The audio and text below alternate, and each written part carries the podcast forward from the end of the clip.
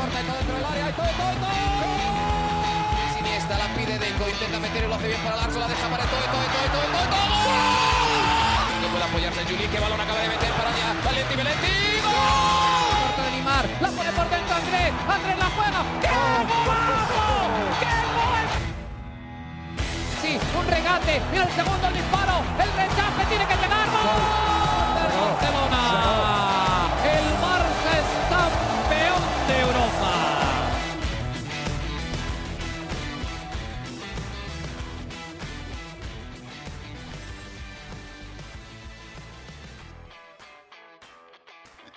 Hola amigos de ADN Barça, bienvenidos a otra edición de nuestro podcast, la última del año 2021, justo después del empate a un gol entre el Fútbol Club Barcelona y el Sevilla, un partido que estaba pendiente desde la fecha 4 y así el Barça concreta ya 18 partidos jugados en la liga, un empate en un partido con mucha lluvia, muy complicado y de eso vamos a hablar en este episodio de ADN Barça junto a Mariana Guzmán, que como siempre nos acompaña desde la ciudad de Barcelona, en España. ¿Cómo estás, Marianita? Bienvenida a la última edición del podcast por el 2021. Última edición de ADN Barça por este 2021, último partido del año. Ya el fin de semana ante el Elche me despedí del Camp Nou uh -huh. por este 2021. Y a ver, en líneas generales, antes de entrar en materia, yo me quedo, me quedo con sensaciones más positivas que negativas con este Barça que estamos viendo a día de hoy. Uh -huh. Creo que, creo que se van viendo esos brotes verdes, que se van viendo esas mejorías, que se va viendo lo que está eh, planteando Xavi. Así que independientemente de los errorcitos y todo lo que podamos comentar ahora, me quedo con una sensación, o sea, el último episodio del año para mí tiene una sensación más positiva que negativa y más alegre que triste. No sé cómo lo ves tú. ¿Cómo vamos a despedir este año? ¿Lo vamos a despedir emocionados, mm. optimistas, contentos? Ya siento tu tono. no, lo que pasa es que, bueno, como, como dije en la introducción, acaba de terminar el partido, un partido que siento que el Barça pudo haber ganado ante el Sevilla en un campo que siempre es muy complicado, el Sánchez Pizjuán, y sobre todo, bueno, como viene este equipo, como venía el Sevilla, que venía enrumbado de ganar el Atlético de Madrid en los últimos minutos, y por cómo se fue dando el partido, el Barça fue superior eh, cuando, en la sensación del juego, y repasando las estadísticas, yo no puedo ni creer la cantidad de disparos, 27 disparos, 23 disparos, perdón, tuvo el Barça hoy, 7 de ellos al arco. El Sevilla tuvo cinco, apenas uno de ellos al arco, que fue el gol del Papu Gómez en, ese tiro de esquina, ¿no? No sé, me queda la sensación de que eh, este punto hubiese sido bueno en cualquier otra circunstancia, porque, como decía, el Sevilla es uno de los equipos más complicados de la liga, pero no sé, este partido me deja con la sensación de que el Barça pudo haberlo ganado. Y, y me he quedado así con muchos partidos este año, y creo que es eso, ¿no? El, tantos partidos que uno termina así, bueno, el Barça fue superior, pero no consiguió la manera de, conseguir el gol de la ventaja, ¿no? A no ver, sé si, no sé si sí, te ha pasado entiendo. con constancia. Total, obvio, obvio. Entiendo tu punto. Es un punto totalmente real y estás en lo correcto. Pero también estamos claros de que hemos visto un Barcelona que equipos chicos le plantan la cara. Sí. En este caso es el Sevilla, ¿entiendes? Sí. O sea, era un partido complicado, era un partido que, que yo veía con temor. Yo, yo no firmaba ni siquiera el empate. Yo pensaba que, que el Sevilla, además en casa, iba a ganar. Pensé que podía ser más aplanadora y al final fue un Barça que plantó cara, fue un Barça que demostró cosas, como dices tú, le faltó la contundencia, faltó ese gol, ¿no? Pero para ser el rival que tan complicado, me parece que está, es- que sí hay una mejoría. No sé, yo, yo lo estoy enfocando desde un punto de vista más positivo. Yo creo que, que sí estoy ahora comenzando a ver una, una mejoría verdadera. ¿Vale? O sea, como que en los otros partidos se veían más cositas, ¿no? Pequeños detalles. Y ahora sí voy entendiendo un poco el camino hacia donde quiere ir Xavi y me parece que es lo más importante, no que lo entienda yo, que lo entiendan los jugadores, ¿no? Sí. Entonces, para mí eso es interesante. Eh, obviamente el tema del gol es un inconveniente, hay que mejorar. Araujo es una bestia, o sea, increíble, ya es el cuarto gol del uruguayo, que no hay ni que explicar que su trabajo no es hacer goles, ¿no? Importante, que su posición y su trabajo en cancha no tienen nada que ver con anotar. Me parece un plus su intensidad y sus ganas y es una genialidad ver a Araujo en el terreno de juego. Además, acabo de ver que acaba de hablar con los micrófonos de Movistar, acaba de responder preguntas, de verdad que, que me da, muy... Siempre da la cara y tiene una madurez eh, interesante, ¿no? Eh, que, que, mm, parece que fuera mayor en todos los sentidos, ¿no? En la cancha y también fuera de ella. Yo yo le doy mérito, yo le doy mérito al Barça. Yo le doy mérito al Barça porque de verdad que cuando vi ante el Elche me dejó unas, uff, dejó unas dudas, ¿no? No me gusta desmerecer a ningún equipo porque todos, todos juegan en primera división y, y, bueno, eso tiene que, que, respetarse. Pero claro, no puedes comparar, por ejemplo, a un Sevilla con Lopetegui que al Elche. Y yo con este partido del Elche que estuve cubriendo, dije, oye, que esto no, no parece ir por el camino que, la afición ni el equipo quiere. Entonces, este partido lo veo mejor. También recupero las palabras que dijo Xavi en la rueda de prensa eh, anterior a, este partido, ¿no? Que comentó que, parecía que algunos jugadores no reconocían lo que era el modelo, ¿no? Lo que era esta, el, juego de, posición. Y lógicamente, ¿qué, qué, lo, ¿qué van a recordarlo si los últimos jugadores nada han tenido que ver con el juego de posición? Con el ADN Barça, es verdad. Exactamente, o sea, por supuesto que no lo van a recordar, porque esto no es un tema de Kuman, es que estamos hablando de que los últimos entrenadores no han tenido que, no han tenido nada de ADN Barça, con lo cual los jugadores, si no trabajan, si no lo refuerzas, si no lo, lo machacas día tras día, es que no lo vas a ver en ellos. Entonces, es un largo camino, es un largo camino y no me canso de cada crónica del Barça que escribo, es, el comienzo de una transición, esto está iniciando, estos son procesos y entiendo que el Barça está comenzando un proceso positivo de cara a la, ya lo que será la la próxima temporada, digo yo, no, no porque en esta no se vaya a lograr entrar en los puestos de Champions, no, porque la vuelta de esta temporada. Exacto, yo pienso que el Barcelona va a entrar en los puestos de Champions, yo pienso que el Barcelona va a mejorar, pero ya la ambición, el título, el levantar copas, yo creo que ya esa ilusión hay que tenerla de cara a otra temporada, ahora entender que esto es un proceso y que estas mejorías son reales y, y que están haciendo que el Barcelona, yo creo que de alguna manera también va a, como, como el eslogan de Bring ADN Barça Back, ¿no? o sea, que traigan el ADN Barça de regreso, por favor. Exactamente, o el haz, el Barcelona great again. O sea, yo creo, yo creo que al final eh, esto es lo que está pasando. Estamos viendo jovencísimos como Nico y como Gaby, están comenzando a trabajar con ellos y esto es una siembra muy importante que se podrá recoger con los frutos verdaderos. Yo creo que lo veremos ya de cara a la otra temporada y por supuesto que se podrán disfrutar cosas ahora, pero me estoy encadenando horrible, Alejandro, y quiero escucharte a ti. Perdón, es que hay muchas cosas que decir, pero mis sentimientos en esta noche, no sé si es porque es el último eh, episodio del año, Puede ser, pero bueno, estoy vamos como a en un mood optimista. A, terminar de analizar el partido y después hacemos un, un, análisis global del año y de Xavi, ¿no? Que ya llegó a seis partidos en liga. Y, hay, y hay numeritos interesantes aquí que podemos discutir. Con este empate, el Barça llega a 28 puntos, a un punto de la Real Sociedad y el Atlético de Madrid, que son quinto y sexto respectivamente. El Atlético tiene un partido por jugar todavía y a dos del Rayo Vallecano, que está en la cuarta posición, a cinco del Betis, que está en el tercer puesto, y se mantiene a diez del Sevilla, que es el segundo lugar. Y yo te digo que me, deja me queda la sensación, porque, bueno, por, ya en la, hablaba de las estadísticas, ¿no? Y, de cómo se vio el Barça superior en varios momentos del partido. Pero es que además el Barça terminó con un, jugador más y a veces siento que no se notaba ese jugador más, que el Sevilla con 10 le, igualaba la intensidad al Barça. Eh, no sé, no sé, son, sensaciones que me deja el partido.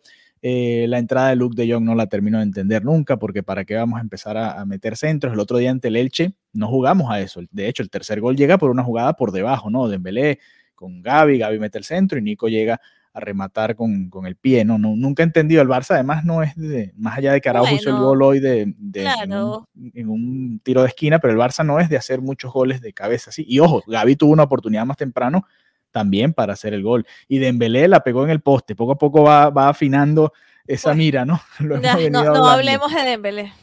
¿No te gustó? Bueno, y casi gana el partido. Pero bueno, es lo que hemos dicho muchas veces de casi, de Dembélé que siempre está casi a punto de anotar. Y, más que todo con el tema de renovación, me refiero, que me tiene mm, súper cansado el tema de, este jugador, que es buenísimo, pero que me, molesta e, el, tema de la renovación y, bueno, en fin, te dejo hablar, continúa. Estás con unas estadísticas interesantes. Sí, sí, porque, a ver, la expulsión de, de cambió, o pensé yo que iba a cambiar el partido y la verdad es que me, gustaría haber visto otra versión del Barça en esos últimos minutos. No sé si los cambios no terminaron de dar el golpe. Pensé que iba a ver a Nico más temprano en el partido. No sé. Es de esos partidos que uno siente que se perdió una oportunidad por ahí. Pero bueno, eh, Xavi, en seis partidos en liga, 11 de 18 puntos. Es, un más o menos, ¿no? No es excelente, no es del todo malo, pero, pero bueno, es un número interesante para analizar. ¿Qué te parece? 11 puntos de 18 en estos primeros seis partidos de liga para Xavi.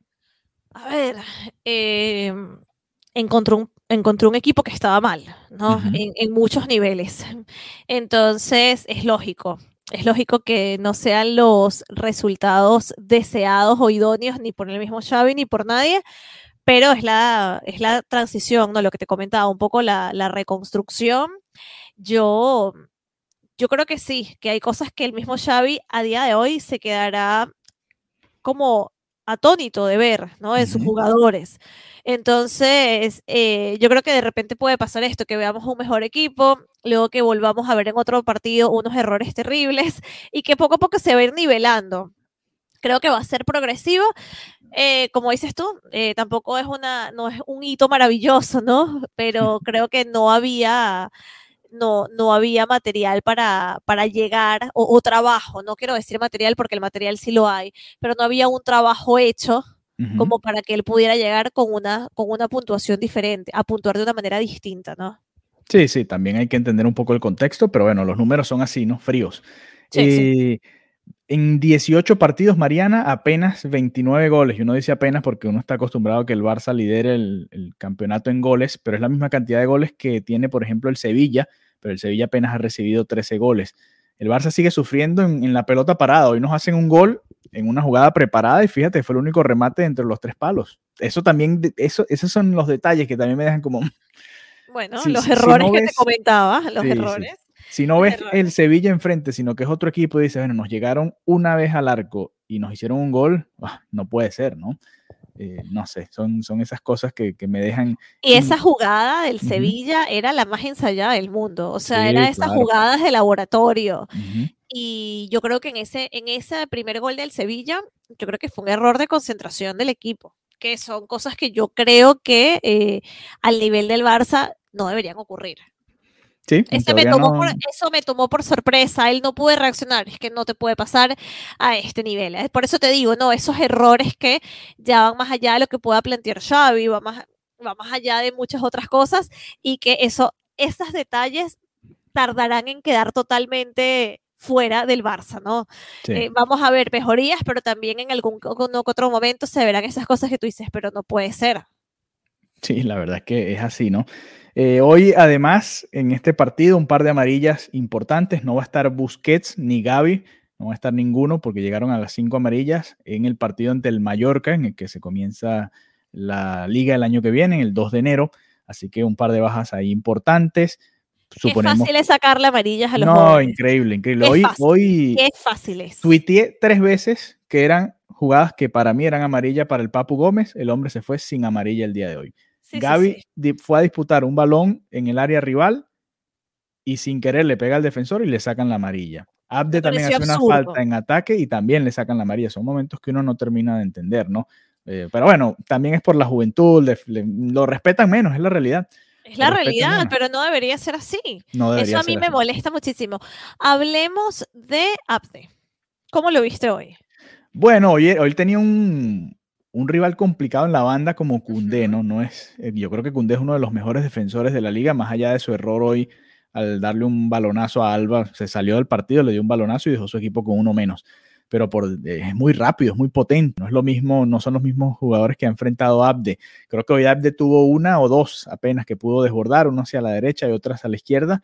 Pero está bien, estos son el tipo de enfrentamientos que te hacen crecer también como delantero, ¿no? te tienes que enfrentar a los mejores para poder seguir creciendo. Y estos son el tipo de partidos que te dan esa experiencia. A mí me gusta, me gusta Abde porque es encarador, porque maneja los dos perfiles, porque no le tiene miedo al reto. Me gusta, es más, creo que tiene un poquito más clara la idea que Dembélé. A veces Dembélé lo veo y es como, ah, está viendo qué inventas para un lado, para el otro, se vuelve, se devuelve, da la vuelta, no sé, lo veo un poquito más claro, ¿no? Desborde para acá o desborde para acá, y si no, me, eh, le paso el balón a mis compañeros, ¿no? Me gustó, me gustó el partido de Abde, la verdad. Y ahora que comentas eso del descaro, cuéntame porque no hemos hablado de Ferran Jutgla. No hemos comentado porque, bueno, después él, él, obviamente no habíamos grabado. Cierto, cierto. Eh, cuéntame cómo ves este jugador, ¿no? Qué, qué impresionante y cómo, cómo es ver ahora estos nombres que en el primer equipo comienzan a sonar de un día para otro y se vuelven determinantes, ¿no? Por ejemplo, eh, comentar sobre él, lo que vamos a hacer sobre Abde, ahora se habla de Nico, se habla de Gaby y eran jugadores que, tienen, que son, que tienen ficha del filial y que hasta hace semanas o una semana nadie, nadie sabía de ellos, ¿no? Nadie que no cubra, por supuesto, el Barça B. Qué, qué interesante, me, me parece un descubrimiento maravilloso. Eh, Ferran, creo que lo, pude ver, tiene muchísima, pero muchísima energía y también le veo una personalidad. O sea, esos que tampoco teme de voy a encarar, voy a disparar y eso es valiosísimo. Es un jugador también muy, muy joven. Y no sé si sabes, Alejandro, que él es de la cantera del español. Sí, sí, lo, han comentado en las transmisiones por acá de, la cadena que transmite, que lo, lo, compraron el año pasado, ¿no? Y lo peor es que en el español lo dejaron ir porque no le veían mucho potencial. Y tú dices, wow, qué increíble, qué increíble el fútbol, ¿no? Y la vida, si nos ponemos un poquito más poéticos, que de repente en un equipo te digan que no sirves, que no sirves y te dejen ir y te agarra la competencia directa, pero repotenciado y terminas marcando y siendo determinante y jugando en el primer equipo. Increíble porque todo lo que tuvo que pasar, ¿no? Para que jugara Ferran, eh, todas las lesiones que ha habido, más la falta de confianza, por supuesto, en Luke de Jong, y por fin se le abre la oportunidad al joven. El otro día marcó el gol de abrir el partido. Hoy creo que hubo un par de jugadas en las que le faltó un poquito más de paciencia. Obviamente nosotros le pedimos a los jugadores que, disparen. Temprano tuvo una en la que creo que iban 4 contra 3. Dembélé iba por la banda solo, De Jong iba a su izquierda y trató de disparar. También imagino las ansias, ¿no? El, Sánchez Pizjuán repleto, la lluvia, el ambiente, no sé, uno también la adrenalina supongo que se le dispara a millón pero, pero me gusta, me gusta, porque además tiene movimientos que no se lo vemos, por supuesto, a, Luke de Jong, son movimientos que son trabajados en, el Barça, y creo que va a seguir siendo titular, ¿no? Mientras no llegue ninguno de los nombres que ha sonado por ahí, él es el hombre, porque tampoco hay más opciones, ¿no? Pero además, eh, él, tiene, tiene esos movimientos que se acoplan muy bien al equipo, y creo que, y, tampoco no es tan joven como Gaby ni, ni Nico, ¿no? Creo que ya tiene 22 años, eh, por lo que he escuchado por ahí. Así que está bien, está en su momento de que le den la oportunidad. Obviamente, si llegan refuerzos, va a tener que pasar a otro, a otro rol. Sí, Ferran, mira, Ferran Yucla nació el primero de febrero de 1999, tiene 22 añitos. Ahí está, ahí está. Y exacto, es, un, es joven, pero no tanto como. Bueno, lo que pasa es que con Pedri y Gaby son cosas de, otro planeta, ¿no? Sí, muchachos que vienen ya listos a los 17 años para jugar al máximo nivel como juegan. Hoy Gaby otro partidazo. Si marcaba ese gol, ese ha sido otro partido redondo para Gaby. Lamentablemente no termina entrando, no pudo cabecear bien. Pero qué ganas le pone Gaby, ¿no? Da gusto, da gusto verlo. Me hubiese gustado verlo más minutos junto a Nico. Sí, sí, sí, soy fan. Cuando los ves en el terreno, de verdad que el Barça tiene, tiene otra sensación. Ahora ya es más habitual verlo. Me acuerdo cuando apenas comenzaron a utilizarlo, eh, yo te lo decía, ¿no? En lo que entran ya se siente diferente el equipo y es que yo creo que Gaby y Nico van a escribir cosas importantes de la historia del Barça, no, no tengo la menor duda, por eso te digo, es un camino muy interesante el que está comenzando hasta ahora. También me gustó mucho la, la declaración de Lopetegui previo al, al partido, donde hablaba con buenos ojos de la plantilla del Barça me pareció muy respetuoso, ¿no? Porque es muy fácil ahora que el Barça no está siendo el Barça de siempre, ningunear un poquito, y me pareció muy respetuoso y correcto esa valoración más que todo hacia, hacia los jóvenes y hacia el talento natural que tienen estos chicos. Sí, y la verdad no hemos escuchado la rueda de prensa posterior porque, como dijimos... Debe estar sucediendo en estos momentos. Exacto, apenas terminó el partido, pero Lopetegui se debe dar cuenta que el Barça le fue superior en su campo. Y, eso me imagino que lo habrá dicho ahí en, la rueda de prensa. Y Xavi probablemente también venga con el mismo discurso, ¿no? Que él ha venido en estos, mismos, en estos últimos días. El equipo está jugando mejor, eso es una realidad. Más allá de que hay resultados que no se han dado, el equipo está jugando mejor, o que hay momentos en el que, por supuesto, el equipo no está al nivel, como eso que tuviste contra el Elche en, en el Camp Nou el fin de semana. Pero bueno, es parte de este crecimiento, ¿no? El propio Xavi lo decía, en esa jugada la hemos preparado y simplemente tuvimos tres oportunidades de tumbar al rival para parar la jugada ahí, no lo hicimos. Ya es, cuestión de ejecución de, los jugadores, ¿no? Que también es un poco lo que pasa hoy en el tiro de esquina. Probablemente se habían preparado para cualquier idea que tuviese Lopetegui y bueno, simplemente eh, la ejecutaron también y también tuvieron suerte porque el balón pasa por el huequito que había entre toda la maraña de defensores que había ahí del Barça y bueno, lamentablemente fue el gol del Sevilla. Y bueno, el Barça cierra entonces este 2021. Fuera de Champions. Eh, sí, sí, fuera de Champions porque... Como dijo Araujo. Dijo, eh, le preguntaron, le preguntaron si veía, cómo veía estar fuera de los puestos de Champions y él dijo que, independientemente de cómo ha sido el año, ve que están terminando los cerquita y eso le da optimismo y piensa que va a mejorar. Y, y yo también, por eso te digo, este Barcelona se ve mejor, piensa que en algún punto volverán su Fati, piensa que en algún punto va a volver Pedri, y vuelve Alves. Viene Alves también, debuta el 2 de enero, sí, hay, hay razones. Lo vimos ahí en, contra Boca y, bueno, vimos que podía ser determinante en esta nueva etapa con el Barça. Me voy llenando de optimismo con eso que me dices. Viste, viste, viste, pásate al lado divertida. No, bueno, y luego, y luego, diferente ojo, que puede venir algún fichaje, claro. Y luego que puede venir algún fichaje, ¿no? Que Cavani estaba sonando mucho. Bueno, pero ya por ahí lo están desmontando. No sé, ya ni sé. Ah, uno, uno, uno ya no sabe ni qué creer, ¿no? Pero igual, con este equipo, en teoría, pues se puede jugar mejor y se pueden conseguir mejores resultados. Ojo que el, el Valencia está, tiene la misma cantidad de puntos, está empatado con nosotros. El Villarreal está a tres puntos apenas con la victoria de hoy ante el Alavés y tienen la misma cantidad de partidos. Así que esa lucha va a estar interesante. El Bilbao, que juega mañana contra el Madrid, este miércoles, tiene cuatro puntos menos que el Barça, va a tener un partido más. Este es un adelanto de, las jornadas que se van a tener que perder porque el Madrid va a jugar la Supercopa de España. Eh, está muy interesante la, la, pelea por la Champions en este momento. El Barça, como tú decías, está fuera, tiene 28. El Atlético de Madrid también juega este miércoles ante el Granada y podría llegar a 32 si gana. Si el Atlético de Madrid gana, el Barça cerraría este año a cuatro puntos de los puestos de Champions. Que bueno, es mucho más cerca de lo que se estaba cuando se despidió a Kuman, ¿no? Por, eso, por eso. Eh, creo que es la manera optimista de ver esto, ¿no? Más allá de que, eh, por supuesto, el, Real Madrid está muy, muy lejos y si gana mañana se sigue alejando en esta lucha por el título. Pero bueno, eh, ¿con, qué ¿con qué sensación te quedas al cerrar el año, Mariana? Ya para finalizar. ¿Qué, ¿En qué te quedas? Yo me voy en onda positiva. Yo, yo veo una mejora, veo que hay mucho camino por mejorar, ¿no? Hay una amplia oportunidad para continuar el desarrollo del equipo, pero creo que el equipo está en buenas manos. Creo que mm, el talento de los jóvenes, o sea, Nico, Gaby, ahora estos nuevos chicos que, que estamos conociendo, Abde, Yutla, son buenas noticias para el equipo, que, que ahora veo un camino ¿no? que antes no lo veía, y no, antes no solamente, no solamente me refiero con Kuman, antes.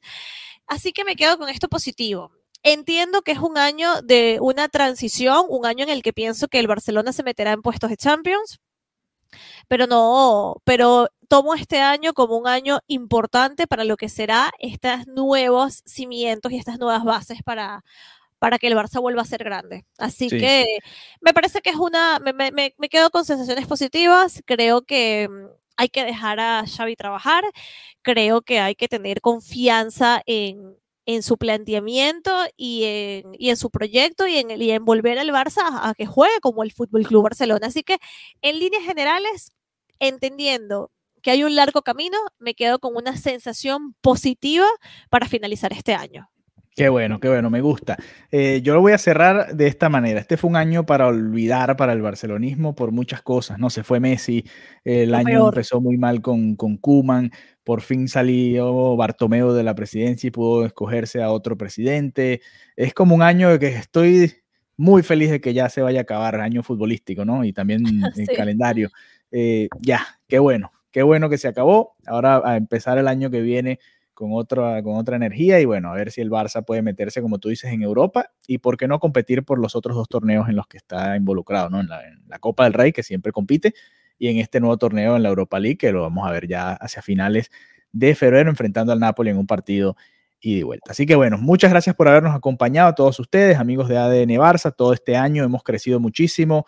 Nuestra cuenta también arroba ADN Barça Pod. Cada vez seguimos generando más contenido y nos sigue más gente de todos los lugares del planeta, muchos lugares de Latinoamérica, también otros lugares que no esperábamos que estuviesen ahí en esos numeritos. Así que muchas gracias por acompañarnos y, y, por divertirse con nosotros, ¿no? En México, que Eso tuvo se un, trata. un lugar México, especial, Estados. Unidos. Estados Unidos, eh, Barcelona, España también. Sí, sí, sí, sí. Son Así que- nuestros top oyentes. Eh, ¿te, te imaginas hacer una gira de ADN Barça? Claro, eso lo haremos, por, favor, supuesto. por Vamos favor, a grabar mira. en, ¿en dónde quieres? Vamos, Mira, primero, por, bueno, por tú Barcelona, puedes ¿no? venir, claro, tú tienes que venir Claro, porque claro. está el Barça, ¿no? Entonces tiene sentido. Por Conoces supuesto. el Camp Nou, el Johan Cruyff, te hago todo el tour de donde estaba el Camp del Escorts. Luego yo tendría que ir a Miami, ¿no? Por- para conocer también a la gente de la Peña de Miami, que además nos hizo un También. regalo muy bonito. También, Y también. luego, ya que yo estudié al otro lado del charco, tendríamos que ir a México. Me parece muy bien, me gusta, me gusta, ¿Viste? me gusta ese cronograma. Comenzamos aquí, eh, Miami, y luego, y luego México, Y, y nada, que igual seguimos tuiteando todo lo que queda de este año con. ADN Barça Pod y agradecer el, el cariño, el compartir, el, el dar likes y bueno, a ver si nos conectamos en un space, ¿no? Ya antes de cerrar el año un poco para hacer unas campanadas. Me parece bien, me parece bien. Así que bueno, ya saben, sigan a Mariana en arroba Marianita Guzmán, a mí me pueden seguir en arroba Alejandro BG32 y nos reencontramos en el podcast ya en el año 2021, después del partido. Contra- 2022, no, no, el no, eches 2022, atrás, perdón. Dios mío. Eh, te tengo un secreto, Mariana. El Cuéntame. próximo episodio lo vamos a grabar el día de mi cumpleaños, el 3 de enero. Así que Bien. prepárate. Muy bien, muy bien, ahí estaré, ahí estaré mandando globos virtuales. Amén, amén. Así que un abrazo, feliz año para todos, felices fiestas y será hasta la próxima. Adeu.